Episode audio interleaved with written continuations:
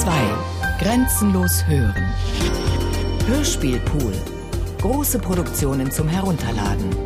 Mehr Informationen unter www.bayern2.de.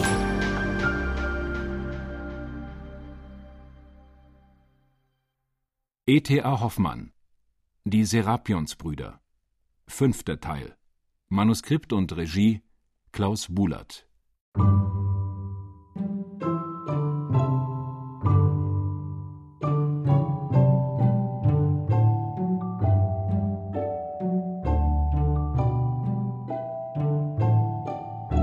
Nussknacker und Mausekönig. Fortsetzung.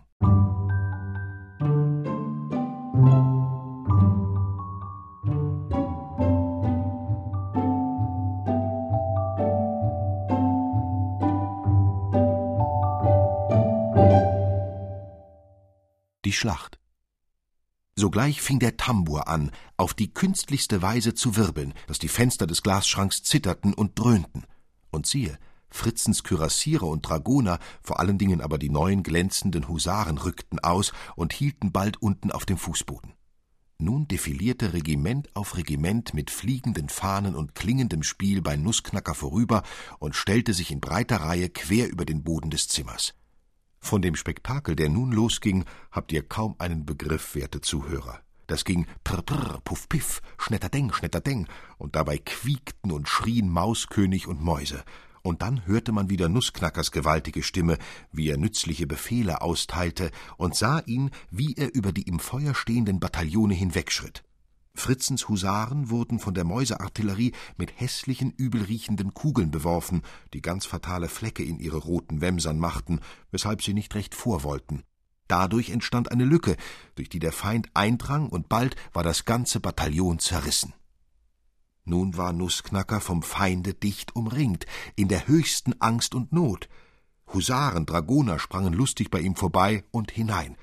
Da schrie er auf in heller Verzweiflung Ein Pferd, ein Pferd, ein Königreich für ein Pferd. Marie wusste sich nicht mehr zu fassen.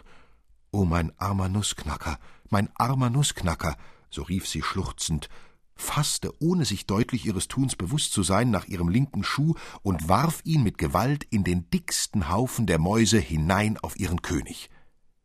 In dem Augenblick schien alles verstoben und verflogen, aber Marie empfand am linken Arm einen noch stechendern Schmerz als vorher und sank ohnmächtig zur Erde nieder.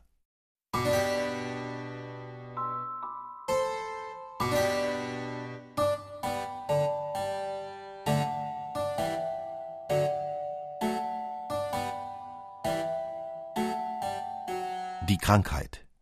Als Marie wie aus tiefem Todesschlaf erwachte, lag sie in ihrem Bettchen und die Sonne schien hell und funkelnd durch die mit Eis belegten Fenster in das Zimmer hinein. Dicht neben ihr saß ein fremder Mann, den sie aber bald für den Chirurgus Wendelstern erkannte. Der sprach leise, nun ist sie aufgewacht. Da kam die Mutter herbei und sah sie mit recht ängstlich forschenden Blicken an.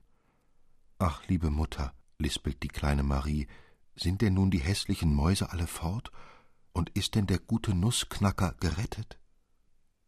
Sprich nicht solch albernes Zeug, liebe Marie, erwiderte die Mutter.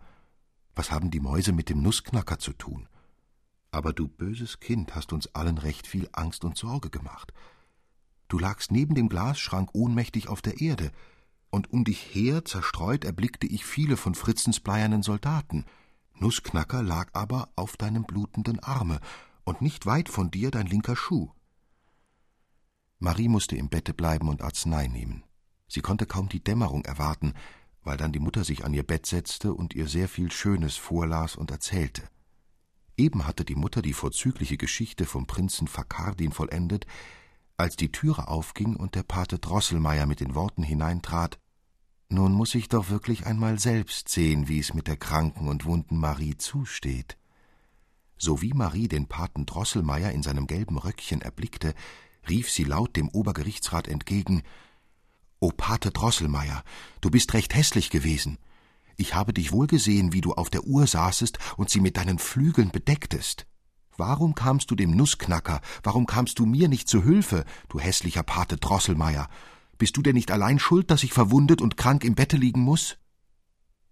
aber der Pate Drosselmeier schnitt sehr seltsame Gesichter und sprach mit schnurrender, eintöniger Stimme Perpendikel musste schnurren. Picken wollte sich nicht schicken. Uhren, Uhren, Uhren Perpendikel müssen schnurren. Leise schnurren, schlagen Glocken laut Kling-Klang, Hink und Honk und Honk und Hank. Puppenmädel sei nicht bang, schlagen Glöcklein. Ist geschlagen, Mausekönig fortzujagen, kommt die Eul im schnellen Flug, Pack und Pick und Pick und Puck. Glöcklein bim bim, Uhren schnurr schnurr, Perpendikel müssen schnurren. Damit setzte er sich schnell dicht an Mariens Bette und sprach Sei nur nicht böse, dass ich nicht gleich dem Mausekönig alle vierzehn Augen ausgehackt, aber es konnte nicht sein. Ich will dir auch stattdessen eine rechte Freude machen. Der Obergerichtsrat langte mit diesen Worten in die Tasche, und was er nun leise, leise hervorzog, war der Nussknacker, dem er sehr geschickt die verlorenen Zähnchen fest eingesetzt und den lahmen Kinnbacken eingerenkt hatte. Marie jauchzte laut auf vor Freude, aber die Mutter sagte lächelnd Siehst du nun wohl, wie gut es Pate Drosselmeier mit deinem Nussknacker meint? Du musst es aber doch eingestehen, Marie, unterbrach der Obergerichtsrat die Medizinalrätin, Du musst es aber doch eingestehen, dass Nussknacker nicht eben zum Besten gewachsen und sein Gesicht nicht eben schön zu nennen ist. Wie so tane Hässlichkeit in seine Familie gekommen und vererbt worden ist, das will ich dir wohl erzählen, wenn du es anhören willst. Oder weißt du vielleicht schon die Geschichte von der Prinzessin Pirlipat, der Hexe Mauserings und dem künstlichen Uhrmacher? Erzähle. Oh, erzähle, lieber Pate, so riefen die Kinder. Und der Obergerichtsrat fing also an.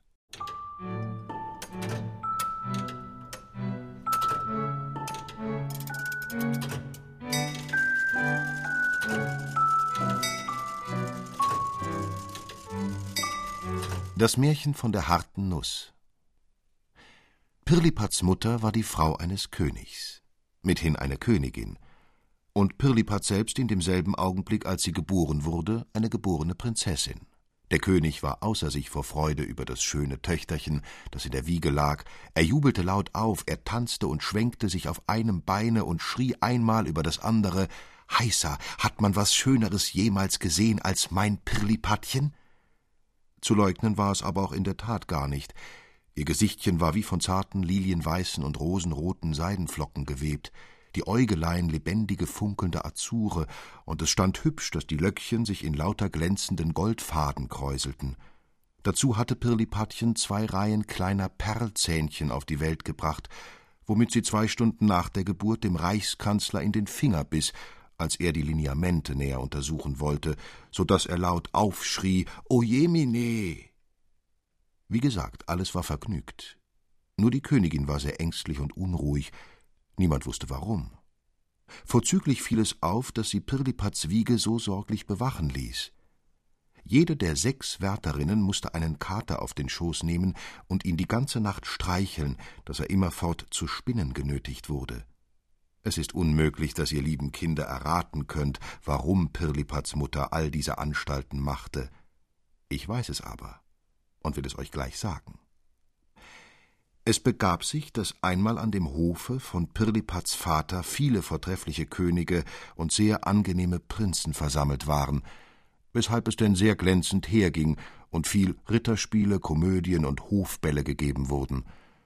Der König, um Recht zu zeigen, dass es ihm an Gold und Silber gar nicht mangle, wollte nun einmal einen recht tüchtigen Griff in den Kronschatz tun und was Ordentliches darauf gehen lassen.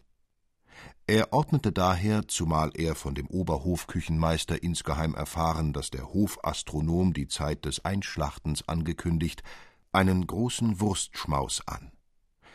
Der Oberschatzmeister musste sogleich den großen goldenen Wurstkessel und die silbernen Kasserolen zur Küche abliefern.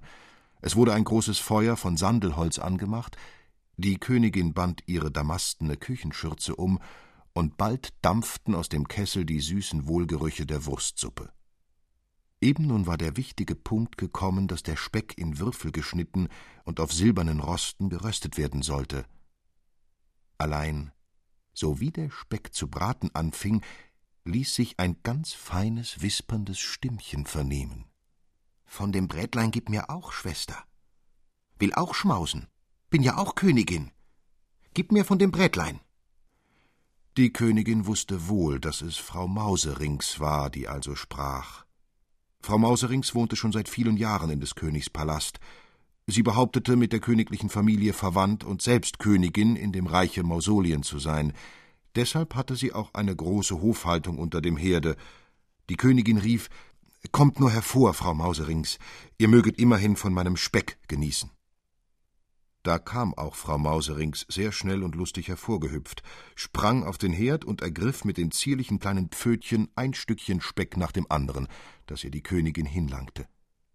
Aber nun kamen alle Gevattern und Muhmen der Frau Mauserings hervorgesprungen, und auch sogar ihre sieben Söhne, recht unartige Schlingel, die machten sich über den Speck her, und nicht wehren konnte ihnen die erschrockene Königin. Zum Glück kam die Oberhofmeisterin dazu und verjagte die zudringlichen Gäste, so dass noch etwas Speck übrig blieb, welcher nach Anweisung des herbeigerufenen Hofmathematikers sehr künstlich auf alle Würste verteilt wurde. Pauken und Trompeten erschallten, alle anwesenden Potentaten und Prinzen zogen in glänzenden Feierkleidern zum Wurstschmause. Schon in der Station der Leberwürste sah man, wie der König immer mehr und mehr erblaßte, wie er die Augen gen Himmel hob, leise Seufzer entflohen seiner Brust, ein gewaltiger Schmerz schien in seinem Innern zu wühlen. Doch in der Station der Blutwürste sank er laut schluchzend und ächzend in den Lehnsessel zurück.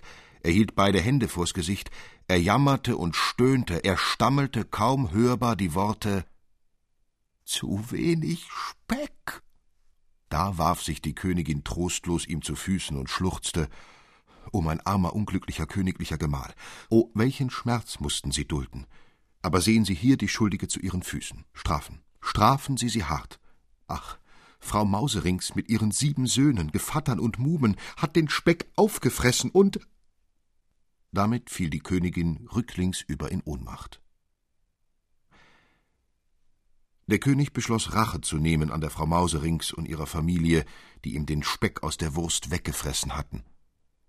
Der geheime Staatsrat wurde berufen, und so wurde die ganze Sache dem Hofuhrmacher und Arkanisten übertragen. Dieser Mann, der ebenso hieß als ich, nämlich Christian Elias Drosselmeier, versprach durch eine ganz besonders staatskluge Operation die Frau Mauserings mit ihrer Familie auf ewige Zeiten aus dem Palast zu vertreiben. Er erfand auch wirklich kleine, sehr künstliche Maschinen, in die an einem Fädchen gebratener Speck getan wurde und die Drosselmeier rings um die Wohnung der Frau Speckfresserin aufstellte.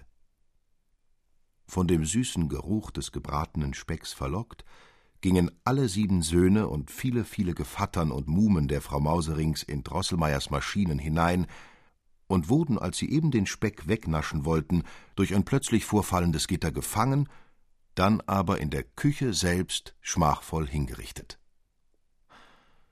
Der Hof jubelte sehr, aber die Königin war besorgt, weil sie die Gemütsart der Frau Mauserings kannte und wohl wusste, dass sie den Tod ihrer Söhne und Verwandten nicht ungerecht hingehen lassen würde. In der Tat erschien auch Frau Mauserings, als die Königin eben für den königlichen Gemahl einen Lungenmus bereitete, den er sehr gern aß, und sprach meine Söhne, meine Gevattern und Muhmen sind erschlagen. Gib wohl acht, Frau Königin, dass Mausekönigin dir nicht dein Prinzesschen entzwei beißt. Gib wohl acht. Die Königin war so erschrocken, dass sie den Lungenmus ins Feuer fallen ließ, und zum zweiten Mal verdarb Frau Mauserings dem Könige eine Lieblingsspeise, worüber er sehr zornig war. Nun ist's aber genug für heute Abend, künftig das Übrige. Pater Drosselmeier sprang auf. Zu viel auf einmal ist ungesund. Eben als der Obergerichtsrat im Begriff stand, zur Tür hinauszuschreiten, fragte Fritz Aber sag mal, Pate Drosselmeier, ist's denn wirklich wahr, dass du die Mausefallen erfunden hast? Wie kann man nur so albern fragen? rief die Mutter, aber der Obergerichtsrat lächelte sehr seltsam und sprach leise Bin ich denn nicht ein künstlicher Uhrmacher, und sollte nicht einmal Mausefallen erfinden können?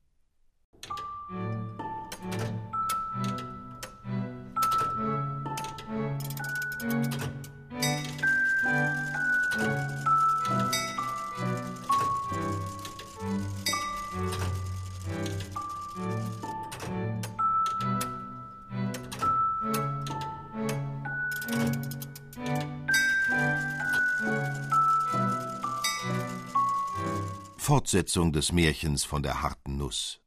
Nun wisst ihr wohl, Kinder, so fuhr der Obergerichtsrat Drosselmeier am nächsten Abende fort, nun wisst ihr wohl, Kinder, warum die Königin das wunderschöne Prinzesschen Pirlipat so sorglich bewachen ließ. Musste sie nicht fürchten, dass Frau Mauserings ihre Drohung erfüllen, wiederkommen und das Prinzesschen totbeißen würde? Es war einmal schon Mitternacht, als die eine der beiden geheimen Oberwärterinnen, die dicht an der Wiege saßen, wie aus tiefem Schlafe auffuhr. Alles rundumher lag vom Schlafe befangen, kein Schnurren, tiefe Totenstille, in der man das Picken des Holzwurms vernahm. Doch wie ward der geheimen Oberwärterin, als sie dicht vor sich eine große, sehr hässliche Maus erblickte, die auf den Hinterfüßen aufgerichtet stand und den fatalen Kopf auf das Gesicht der Prinzessin gelegt hatte. Mit einem Schrei des Entsetzens sprang sie auf, alles erwachte, aber in dem Augenblick rannte Frau Mauserings, niemand anders war die große Maus an Pirlipats Wiege, schnell nach der Ecke des Zimmers. Die Legationsräte stürzten ihr nach, aber zu spät. Durch eine Ritze in dem Fußboden des Zimmers war sie verschwunden. Pirlipatchen erwachte von dem Rumor und weinte sehr kläglich. Dank dem Himmel, riefen die Wärterinnen, sie lebt. Doch wie groß war ihr Schrecken, als sie hinblickten nach Pirlipatchen und wahrnahmen, was aus dem schönen, zarten Kinde geworden. Statt des weiß- und rotgold gelockten Engelsköpfchens saß ein unförmlicher, dicker Kopf auf einem winzig kleinen, zusammengekrümmten Leibe. Die Königin wollte vergehen in Wehklagen und Jammer, und des Königs Studierzimmer musste mit wattierten Tapeten ausgeschlagen werden, weil er einmal über das andere mit dem Kopf gegen die Wand rannte und dabei mit sehr jämmerlicher Stimme rief O ich unglückseliger Monarch! Pirdipats königlicher Vater schob alle Schuld auf den Hofuhrmacher und Arkanisten Christian Elias Drosselmeier aus Nürnberg. Deshalb erließ er den weisen Befehl, Drosselmeier habe binnen vier Wochen die Prinzessin Pirlipat in den vorigen Zustand herzustellen oder wenigstens ein bestimmtes untrügliches Mittel anzugeben, wie dies zu bewerkstelligen sei, widrigenfalls er dem schmachvollen Tode unter dem Beil des Henkers verfallen sein solle. Drosselmeier fing an bitterlich zu weinen, aber Prinzessin Pirlipat knackte vergnügt Nüsse. Zum ersten Mal fiel dem Akanisten Pirlipats ungewöhnlicher Appetit nach Nüssen und der Umstand auf, dass sie mit Zähnchen zur Welt gekommen. In der Tat hatte sie gleich nach der Verwandlung so lange geschrien, bis ihr zufällig eine Nuss vorkam, die sie sogleich aufknackte, den Kern aß und dann ruhig wurde. Seit der Zeit fanden die Wärterinnen nichts geraten, als ihr Nüsse zu bringen. O heiliger Instinkt der Natur, rief Johann Elias Drosselmeier aus, du zeigst mir die Pforte zum Geheimnis, ich will anklopfen, und sie wird sich öffnen. Er bat sogleich um die Erlaubnis, mit dem Hofastronom sprechen zu können, und wurde mit starker Wache hingeführt. Die Nacht brach herein, der Hofastronom sah nach den Sternen und stellte mit Hilfe des auch hierin sehr geschickten Drosselmeiers das Horoskop der Prinzessin Pirlipat, das war eine große Mühe, denn die Linien verwirrten sich immer mehr und mehr. Endlich aber, welche Freude, endlich lag es klar vor ihnen, dass die Prinzessin Pirlipat, um den Zauber, der sie verhässlicht, zu lösen und um wieder so schön zu werden als vorher, nichts zu tun hätte, als den süßen Kern der Nuss Krakatuk zu genießen. Diese harte Nuss musste aber von einem Manne, der noch nie rasiert worden und der niemals Stiefeln getragen, vor der Prinzessin aufgerissen und ihr von ihm mit geschlossenen Augen der Kern dargereicht werden. Erst nachdem er sieben Schritte rückwärts gegangen, ohne zu stolpern, durfte der junge Mann wieder die Augen erschließen. Drei Tage und drei Nächte hatte Drosselmeier mit dem Astronomen ununterbrochen gearbeitet, und es saß gerade des Sonnabends der König bei dem Mittagstisch, als Drosselmeier, der Sonntag in aller Frühe geköpft werden sollte, voller Freude und Jubel hineinstürzte und das gefundene Mittel, der Prinzessin Pirlipat die verlorene Schönheit wiederzugeben, verkündete. Der König beschloss, nachdem er ein Gläschen Magenwasser zu sich genommen, dass beide, der Uhrmacher und der Astronom, sich auf die Beine machen und nicht anders als mit der Nuss Krakatuk in der Tasche wiederkehren sollten. Der Obergerichtsrat brach hier wieder ab und versprach den anderen Abend das Übrige zu erzählen.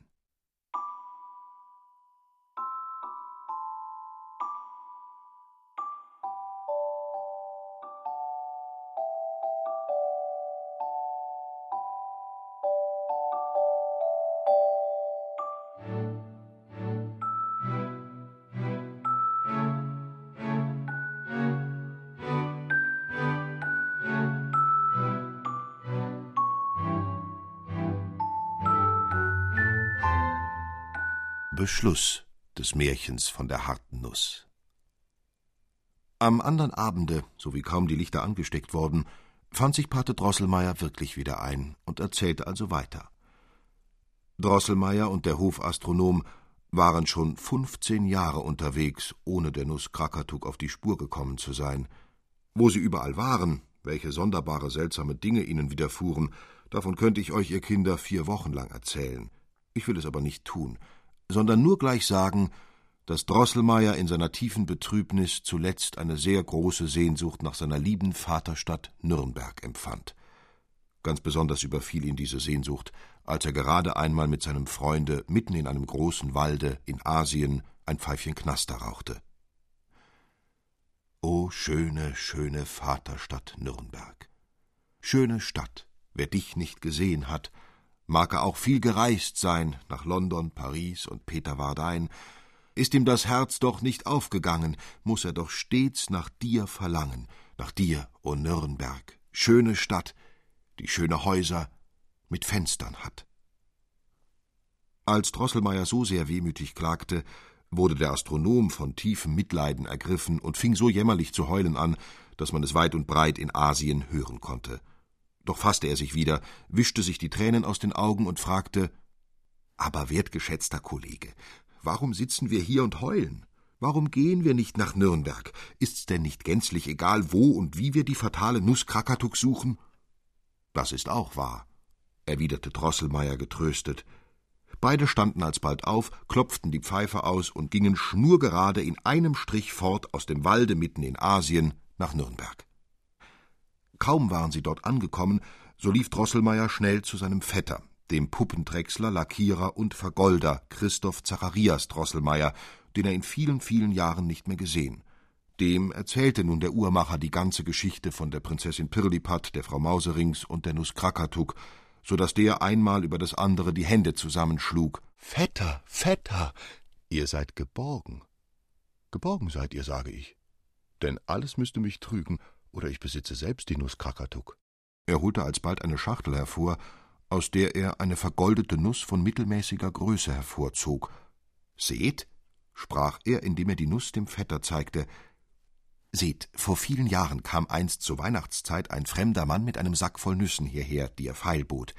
Gerade vor meiner Puppenbude geriet er in Streit und setzte den Sack ab, um sich besser gegen den hiesigen Nussverkäufer, der nicht leiden wollte, dass der Fremde Nüsse verkaufe und ihn deshalb angriff, zu wehren. In dem Augenblick fuhr ein schwerbeladener Lastwagen über den Sack. Alle Nüsse wurden zerbrochen, bis auf eine, die mir der fremde Mann, seltsam lächelnd, für einen blanken Zwanziger vom Jahre 1720 feilbot. Mir schien das wunderbar. Ich kaufte die Nuss und vergoldete sie, selbst nicht recht wissend, warum ich die Nuss so teuer bezahlte und dann so wert hielt. Die Freude der Reisenden war groß. Und beide, der Akanist und der Astronom, hatten schon die Schlafmützen aufgesetzt und wollten zu Bette gehen, als letzterer, nämlich der Astronom, also anhob Bester Herr Kollege, ein Glück kommt nie allein. Nicht nur die Nuss Krakatuk, sondern auch den jungen Mann, der sie aufbeißt und den Schönheitskern der Prinzessin darreicht, haben wir gefunden. Ich meine niemand anders als den Sohn Ihres Herrn Vetters. Nein, nicht schlafen will ich, sondern noch in dieser Nacht des Jünglings Horoskop stellen. Des Vetters Sohn war in der Tat ein netter, wohlgewachsener Junge, der noch nie rasiert worden und niemals Stiefel getragen. An den Weihnachtstagen trug er einen schönen roten Rock mit Gold, einen Degen, den Hut unter dem Arm und eine vorzügliche Frisur mit einem Haarbeutel. So stand er sehr glänzend in seines Vaters Bude und knackte aus angeborener Galanterie den jungen Mädchen die Nüsse auf, weshalb sie ihn auch schön Nussknackerchen nannten. Er ist es, wir haben ihn, er ist gefunden. Ich lese in dem Horoskop, dass der König dem, der die Nuss aufbeißt und der Prinzessin die verlorene Schönheit wiedergibt, Prinzessin und Nachfolge im Reich zum Lohn versprechen wird. Da Drosselmeier und der Astronom das Auffinden der Nuss Krakatuk sogleich nach der Residenz berichtet, so waren dort auch auf der Stelle die nötigen Aufforderungen erlassen worden, und es kam alles so, wie es der Hofastronom im Horoskop gelesen. Nachdem der junge Drosselmeier den König und die Königin, dann aber die Prinzessin Pirlipat sehr höflich gegrüßt, empfing er aus den Händen des Oberzeremonienmeisters die Nuss Krakatuk, nahm sie ohne weiteres zwischen die Zähne, zog stark den Zopf an und krack, krack, zerbröckelte die Schale in viele Stücke. Geschickt reinigte er den Kern von den noch daran hängenden Fasern und überreichte ihn mit einem untertänigen Kratzfuß der Prinzessin, worauf er die Augen verschloss und rückwärts zu schreiten begann. Die Prinzessin verschluckte alsbald den Kern und, o oh Wunder, verschwunden war die Missgestalt, und statt ihrer stand ein engelschönes Frauenbild da, das Gesicht wie von lilienweißen und rosaroten Seidenflocken gewebt, die Augen wie glänzende Azure, die vollen Locken wie von Goldfaden gekräuselt. Trompeten und Pauken mischten sich in den lauten Jubel des Volks, der König, sein ganzer Hof tanzte wie bei Pirlipats Geburt auf einem Beine, und die Königin musste mit Eau de Cologne bedient werden, weil sie in Ohnmacht gefallen vor Freude und Entzücken.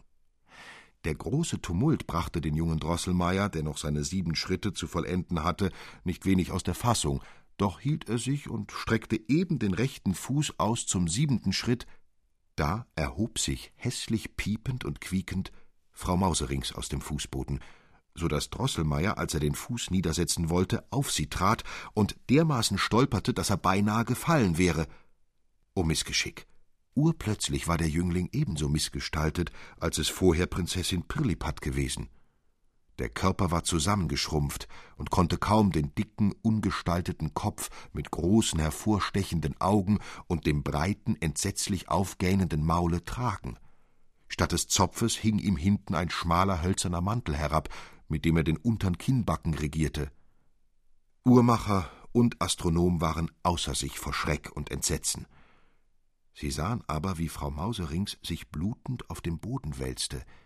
Der junge Drosselmeier hatte sie mit dem spitzen Absatz seines Schuhes so derb in den Hals getroffen, dass sie sterben musste. O Krakatuk, harte Nuss, an der ich nun sterben muss. Hihi, pipi, fein Nussknackerlein, wirst auch bald des Todes sein. Söhnlein mit den sieben Kronen, wird's dem Nussknacker lohnen, wird die Mutter rächen fein an dir, du klein Nussknackerlein. O Leben so frisch und rot, von dir scheid ich, o Todesnot. Mit diesem Schrei starb Frau Mauserings und wurde von dem königlichen Ofenheizer fortgebracht. Um den jungen Drosselmeier hatte sich niemand bekümmert, als nun aber der Unglückliche in seiner Missgestalt hervortrat, da hielt die Prinzessin beide Hände vors Gesicht und schrie Fort, fort mit dem abscheulichen Nussknacker. Das hatte nun nicht in dem Horoskop gestanden, welches der Astronom in Nürnberg gestellt.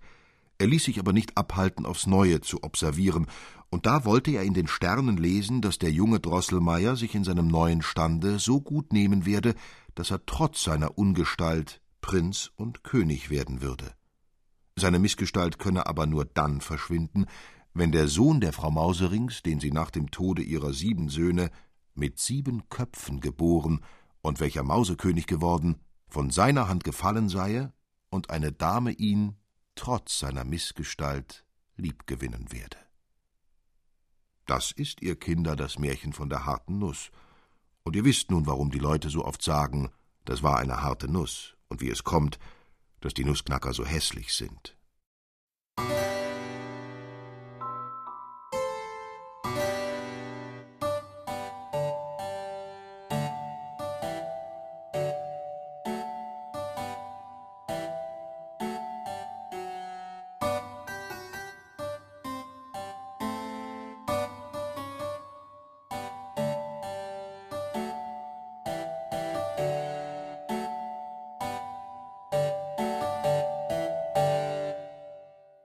Onkel und Neffe.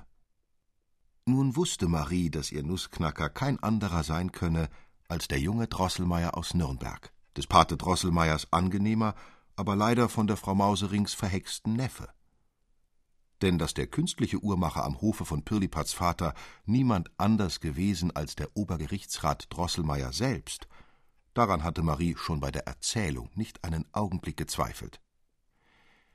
Ich weiß jetzt, lieber Pate Drosselmeier, dass mein Nussknacker, dein Neffe, der junge Drosselmeier aus Nürnberg ist.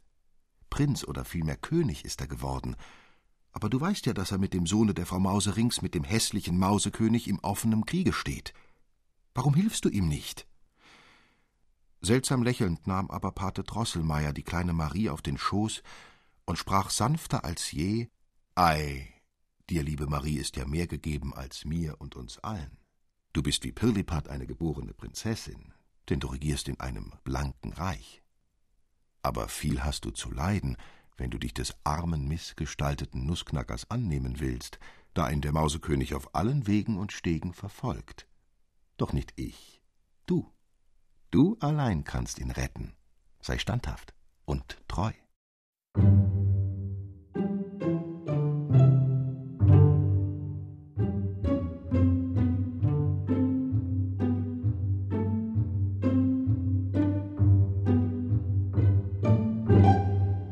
Der Sieg.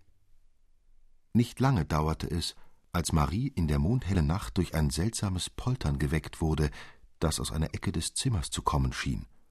Ach, die Mäuse, die Mäuse kommen wieder, rief Marie erschrocken und wollte die Mutter wecken, aber jeder Laut stockte, ja sie vermochte kein Glied zu regen, als sie sah, wie der Mausekönig mit einem gewaltigen Satz auf den kleinen Tisch, der dicht neben Mariens Bette stand, heraufsprang. Hihihi, musst mir deine Zucker, deine Dragantpuppen geben, klein Ding, sonst zerbeiß ich deinen Nussknacker, deinen Nussknacker. Und damit sprang der greuliche Mausekönig wieder fort. Marie war sehr betrübt, sie ging den anderen Morgen an den Schrank und sah mit den wehmütigsten Blicken ihre Zucker- und Dragantpüppchen an. Sie küsste den Schäfer, die Schäferin, die Lämmerchen und holte auch zuletzt ihren Liebling, das kleine rotbäckige Kindlein von Dragant, aus dem Winkel, welches sie jedoch ganz hinterwärts stellte. Nein, das ist zu arg, rief die Medizinalrätin am andern Morgen. Es muss durchaus eine große garstige Maus in dem Glasschrank hausen, denn alle schöne Zuckerpüppchen der armen Marie sind zernagt und zerrissen.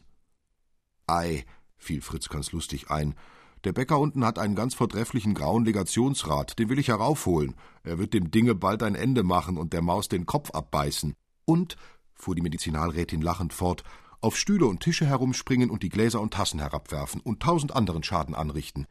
Nur keinen Kater zur Nachtzeit. Eigentlich, sprach der Medizinalrat, eigentlich hat Fritz recht. Indessen können wir ja auch eine Falle aufstellen. Haben wir denn keine?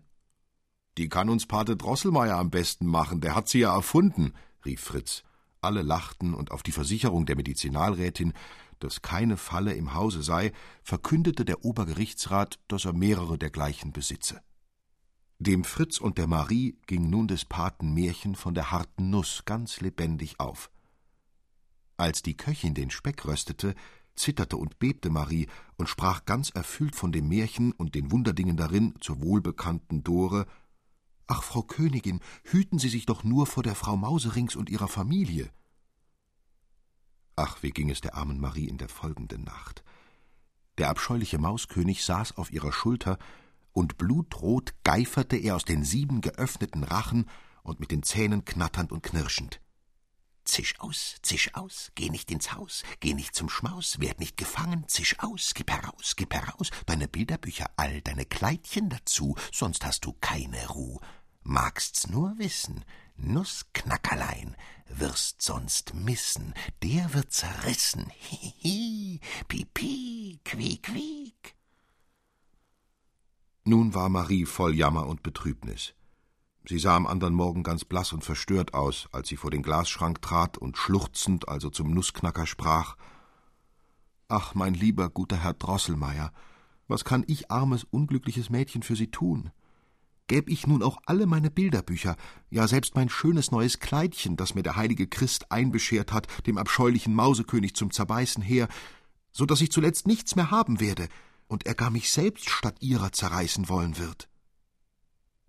Als die kleine Marie so jammerte und klagte, da wackelte das Mündchen hin und her und mühsam lispelte Nussknackerlein Ach, werteste Demoiselle Stahlbaum, vortreffliche Freundin, was verdanke ich Ihnen alles? Nein, kein Bilderbuch, kein Christkleidchen sollen Sie für mich opfern. Schaffen Sie nur ein Schwert. Ein Schwert. Für das Übrige will ich sorgen. Marie beschloss, Fritzen zu Rate zu ziehen und erzählte ihm abends, als sie, da die Eltern ausgegangen, einsam in der Wohnstube am Glasschrank saßen, alles, was ihr mit dem Nussknacker und dem Mausekönig widerfahren und worauf es nun ankomme, den Nussknacker zu retten. Fritz wurde nachdenklich Was den Säbel betrifft, so kann ich dem Nussknacker helfen, da ich einen alten Obristen von den Kürassiers gestern mit Pension in Ruhestand versetzt habe, der folglich seinen schönen, scharfen Säbel nicht mehr braucht. Besagter Obrister wurde hervorgeholt, ihm der in der Tat schmucke silberne Säbel abgenommen und dem Nussknacker umgehängt. Vor bangem Grauen konnte Marie in der folgenden Nacht nicht einschlafen. Es war ihr um Mitternacht so, als höre sie im Wohnzimmer ein seltsames Rumoren, Klirren und Rauschen. Mit einem Mal ging es Quiek! Der Mausekönig, der Mausekönig. Marie sprang voll Entsetzen aus dem Bette.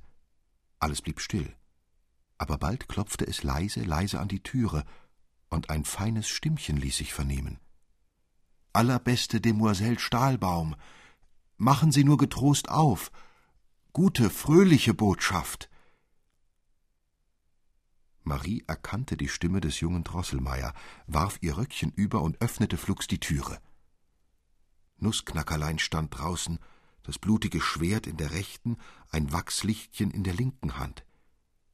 Sowie er Marien erblickte, ließ er sich auf ein Knie nieder. Ihr, o Dame, ihr, o Dame. Überwunden liegt der verräterische Mausekönig und wälzt sich in seinem Blute. Wollet, o Dame, die Zeichen des Sieges aus der Hand eures euch bis in den Tod ergebenen Ritters anzunehmen, nicht verschmähen. Damit streifte Nussknackerchen die sieben goldenen Kronen des Mausekönigs, die er auf den linken Arm heraufgestreift hatte, sehr geschickt herunter und überreichte sie Marien, welche sie voller Freude annahm. Nussknacker stand auf und fuhr also fort. Ach, meine allerbeste Demoiselle Stahlbaum, was könnte ich in diesem Augenblicke, da ich meinen Feind überwunden, Sie für herrliche Dinge schauen lassen, wenn Sie die Gewogenheit hätten, mir nun ein paar Schrittchen zu folgen? O tun Sie es. Tun Sie es, beste Demoiselle.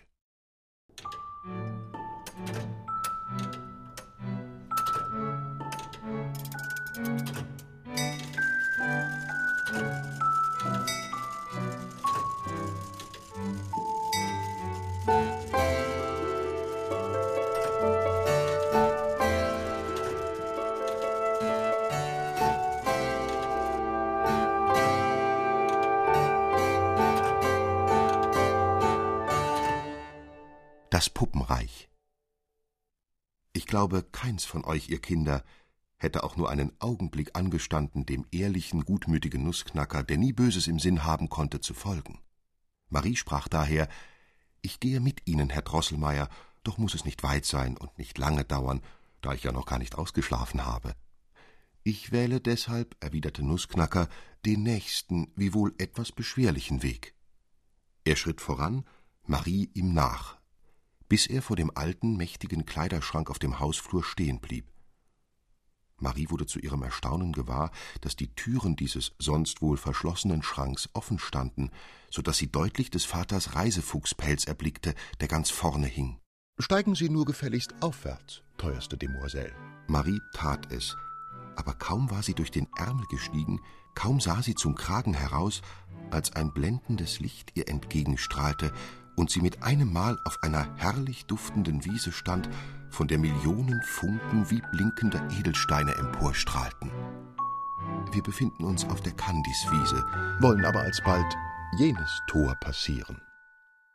Nun wurde Marie, indem sie aufblickte, erst das schöne Tor gewahr, welches sich nur wenige Schritte vorwärts auf der Wiese erhob. Es schien ganz von weißbraun und rosinfarben gesprenkeltem Marmor erbaut zu sein, aber als Marie näher kam, sah sie wohl, dass die ganze Masse aus zusammengebackenen Zuckermandeln und Rosinen bestand, weshalb denn auch, wie Nussknacker versicherte, das Tor, durch welches sie nun durchgingen, das Mandeln- und Rosinentor hieß. Bald umwehten sie die süßesten Gerüche, die aus einem wunderbaren Wäldchen strömten, das sich von beiden Seiten auftat. In dem dunklen Laube glänzte und funkelte es so hell hervor, dass man deutlich sehen konnte, wie goldene und silberne Früchte an bunt gefärbten Stängeln herabhingen und Stamm und Äste sich mit Bändern und Blumensträußen geschmückt hatten, gleich fröhlichen Brautleuten und lustigen Hochzeitsgästen. Ach, wie schön ist es hier, rief Marie ganz selig und entzückt. Wir sind im Weihnachtswalde, beste Demoiselle, sprach Nussknackerlein. Aber, beste Demoiselle Stahlbaum, nicht alle Städte und Dörfer dieses Landes wollen wir besuchen. Zur Hauptstadt. Zur Hauptstadt. Rasch eilte Nussknacker vorwärts und Marie voller Neugierde ihm nach. Nicht lange dauerte es, so stieg ein herrlicher Rosenduft auf, und alles war wie von einem sanften, hinhauchenden Rosenschimmer umflossen. Marie bemerkte, dass dies der Widerschein eines rosenrot glänzenden Wassers war, das in kleinen rosasilbernen Wellchen vor ihnen her wie in wunderlieblichen Tönen und Melodien plätscherte und rauschte. Ach, rief Marie ganz begeistert aus, ach, das ist der See, wie ihn Pate Drosselmeier mir einst machen wollte.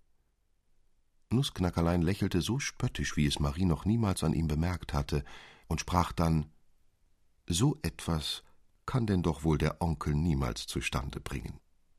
Sie selbst viel eher, liebe Demoiselle Stahlbaum, doch lassen Sie uns darüber nicht grübeln, sondern vielmehr über den Rosensee hinüber nach der Hauptstadt schiffen. Wer schwimmt auf rosigem See? Die Fee. Mücklein Bimbim, Fischlein Simsim, Schwäne Schwa Schwa, Goldvogel Tra Tra, Wellenströme rührt euch, klinget, singet, wehet, spähet. Fehlein, Fehlein kommt gezogen, Rosenwogen wühlet, kühlet, spület, spült hinan, hinan.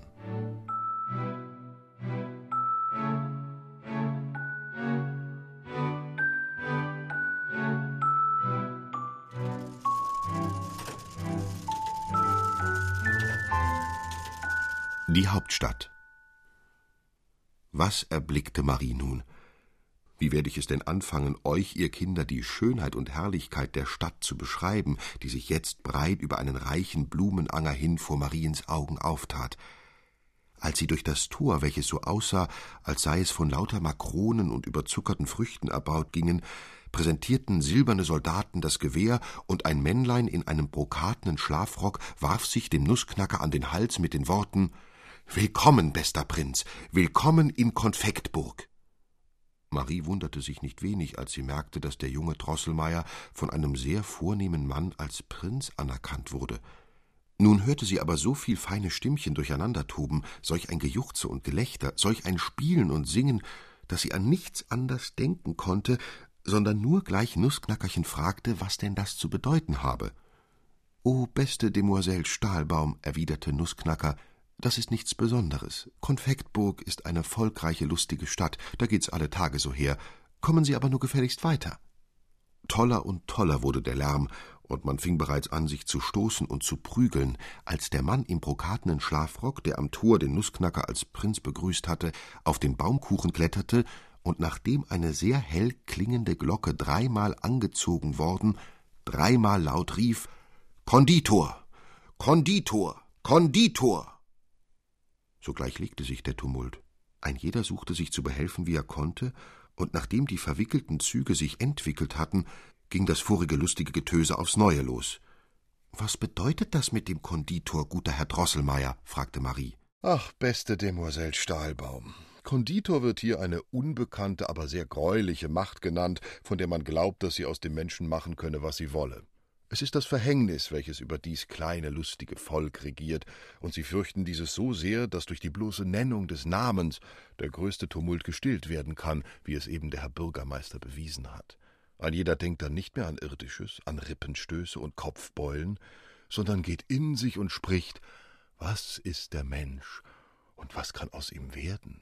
Nun sind wir vor dem Marzipanschloss, sprach Nussknacker. In dem Augenblick ließ sich eine sehr angenehme sanfte Musik hören. Die Tore des Schlosses öffneten sich, und es traten zwölf kleine Pagen heraus mit angezündeten Gewürznelkstängeln, die sie wie Fackeln in den kleinen Händchen trugen. Ihnen folgten vier Damen, beinahe so groß als Mariens Klärchen, aber so über die Maßen herrlich und glänzend geputzt, dass Marie nicht einen Augenblick in ihnen die geborenen Prinzessinnen verkannte. Sie umarmten den Nussknacker auf das Zärtlichste und fielen der Marie um den Hals, O Sie edle Retterin des geliebten prinzlichen Bruders, vortreffliche Demoiselle Stahlbaum!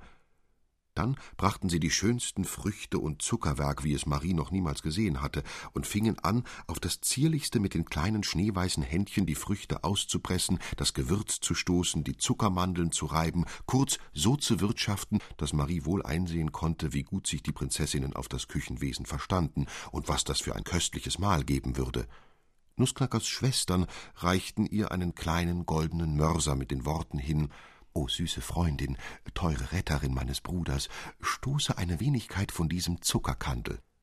Als Marie nun so wohlgemut in den Mörser stieß, dass er gar anmutig und lieblich wie ein hübsches Liedlein ertönte, fing Nussknacker an, sehr weitläufig zu erzählen, wie es bei der grausenvollen Schlacht zwischen seinem und des Mausekönigs Heer ergangen, wie dann der abscheuliche Mausekönig ihn durchaus zerreißen wollen und Marie deshalb mehrere seiner Untertanen, die in ihre Dienste gegangen, aufopfern müssen und so weiter. Marien war es bei dieser Erzählung, als klängen seine Worte, ja selbst ihre Mörserstöße, immer ferner und unvernehmlicher. Ein seltsames Singen und Schwirren und Summen ließ sich vernehmen, das wie in die Weite hin verrauschte. Nun hob sich Marie wie auf steigenden Wellen immer höher und höher, höher und höher, höher und höher.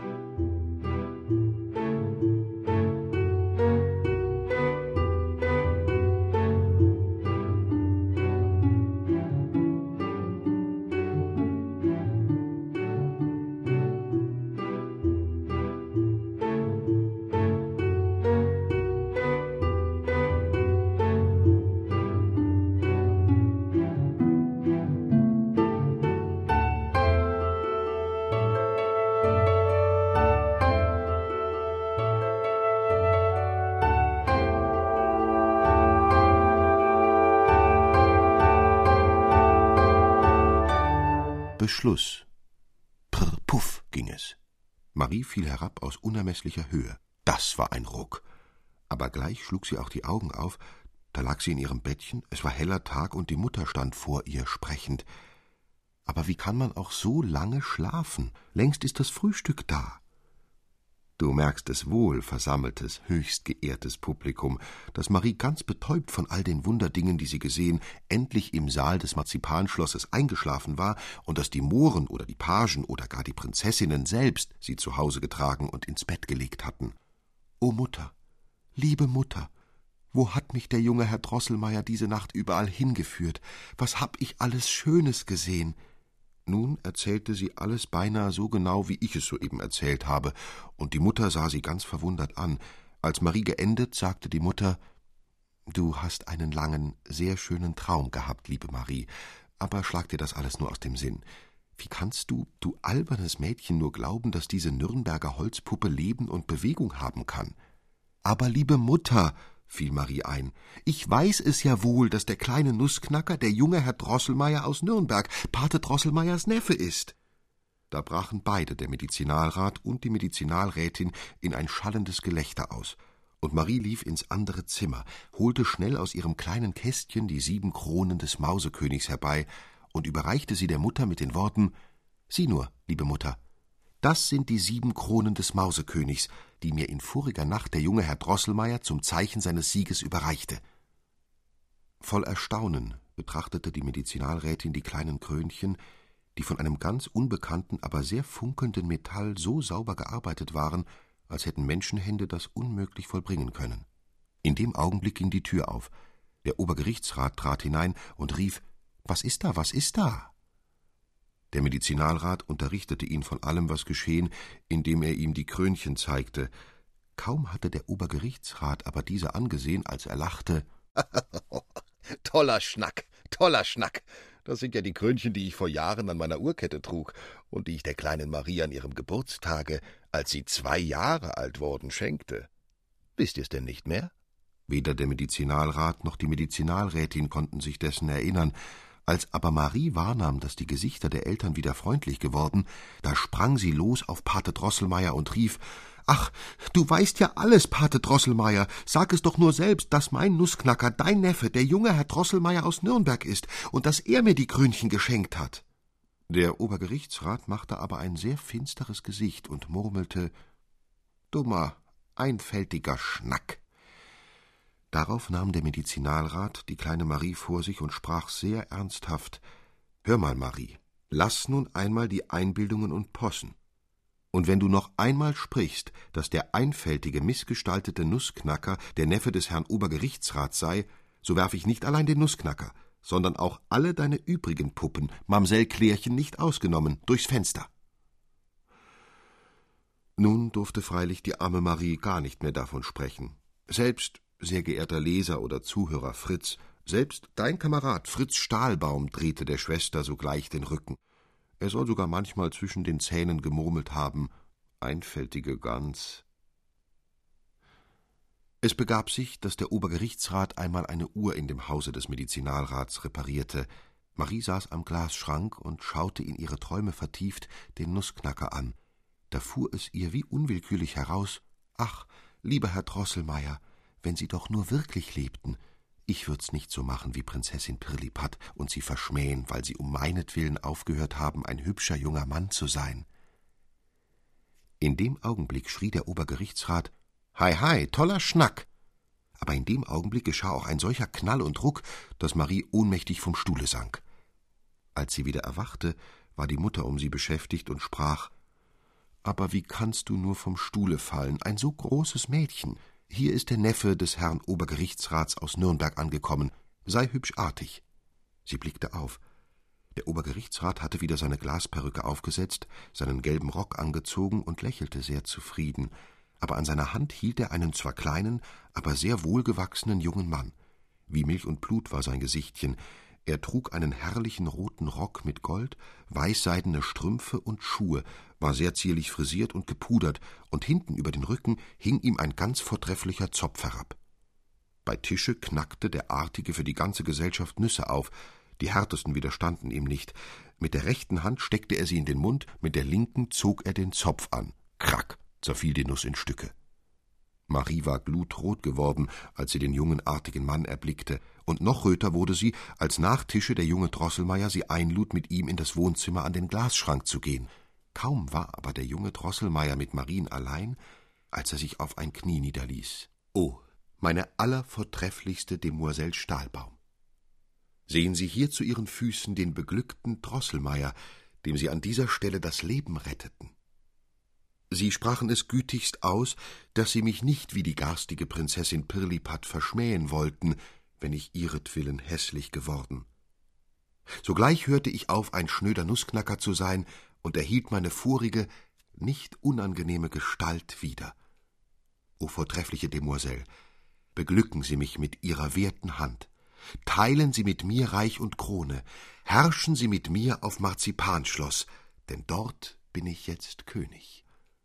Marie hob den Jüngling auf und sprach leise Lieber Herr Drosselmeier, Sie sind ein sanftmütiger, guter Mensch, und da Sie dazu noch ein anmutiges Land mit sehr hübschen, lustigen Leuten regieren, so nehme ich Sie zum Bräutigam an. Hierauf wurde Marie sogleich Drosselmeiers Braut. Nach Jahresfrist hat er sie, wie man sagt, auf einem goldenen, von silbernen Pferden gezogenen Wagen abgeholt, auf der Hochzeit tanzten zweiundzwanzigtausend der glänzendsten mit Perlen und Diamanten geschmückten Figuren, und Marie soll noch zur Stunde Königin eines Landes sein, in dem man überall funkelnde Weihnachtswälder, durchsichtige Marzipanschlösser, kurz die allerherrlichsten, wunderbarsten Dinge erblicken kann, wenn man nur danach Augen hat. Das war das Märchen vom Nussknacker und Mausekönig.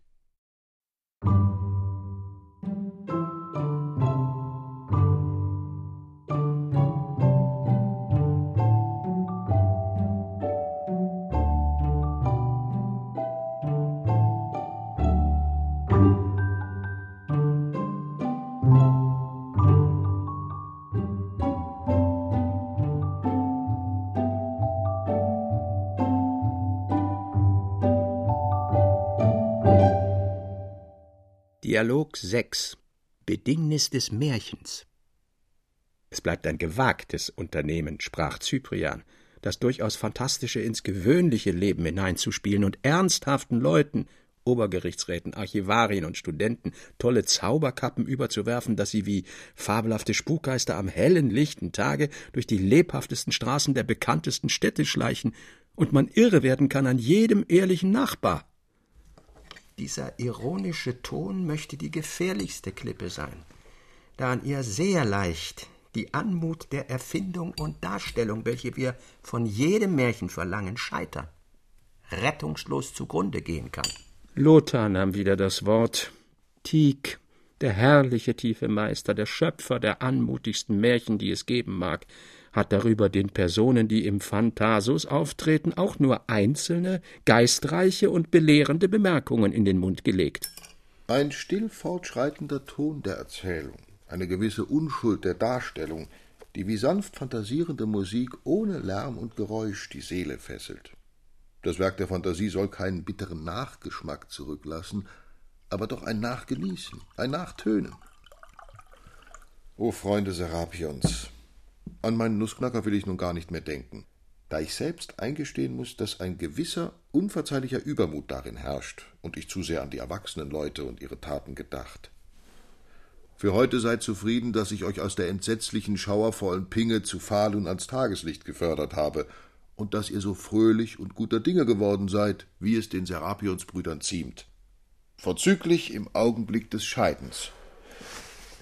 Denn eben höre ich die Mitternachtsstunde schlagen. Prost, Kameraden. Serapion, rief Theodor, indem er aufstand und das vollgeschenkte Glas hoch erhob. Er möge uns fernerhin beistehen und uns erkräftigen, das wacker zu erzählen, was wir mit dem Auge unseres Geistes erschaut. Serapion, er lebe hoch. Na los, trinken wir. Auf Serapion. Auf Tieg, den herrlichen Meister.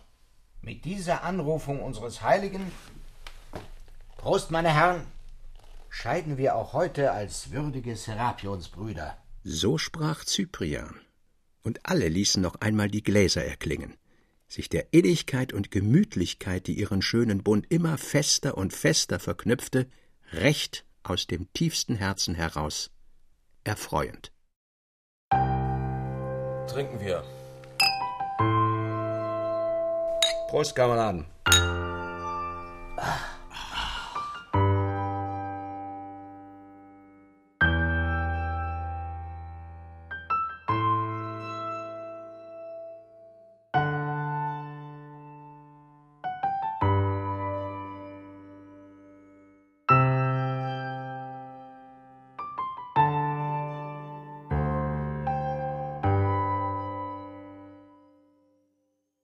E.T.A. Hoffmann Die Serapionsbrüder Fünfter Teil mit Stefan Wilkening, Manfred Zapatka, Felix von Manteuffel und Bernhard Schütz. Ton und Technik Andreas Meinitzberger. Regieassistenz Katrin Martin. Manuskript, Musik und Regie Klaus Bulert. Produktion Bayerischer Rundfunk 2006. Redaktion Herbert Kapfer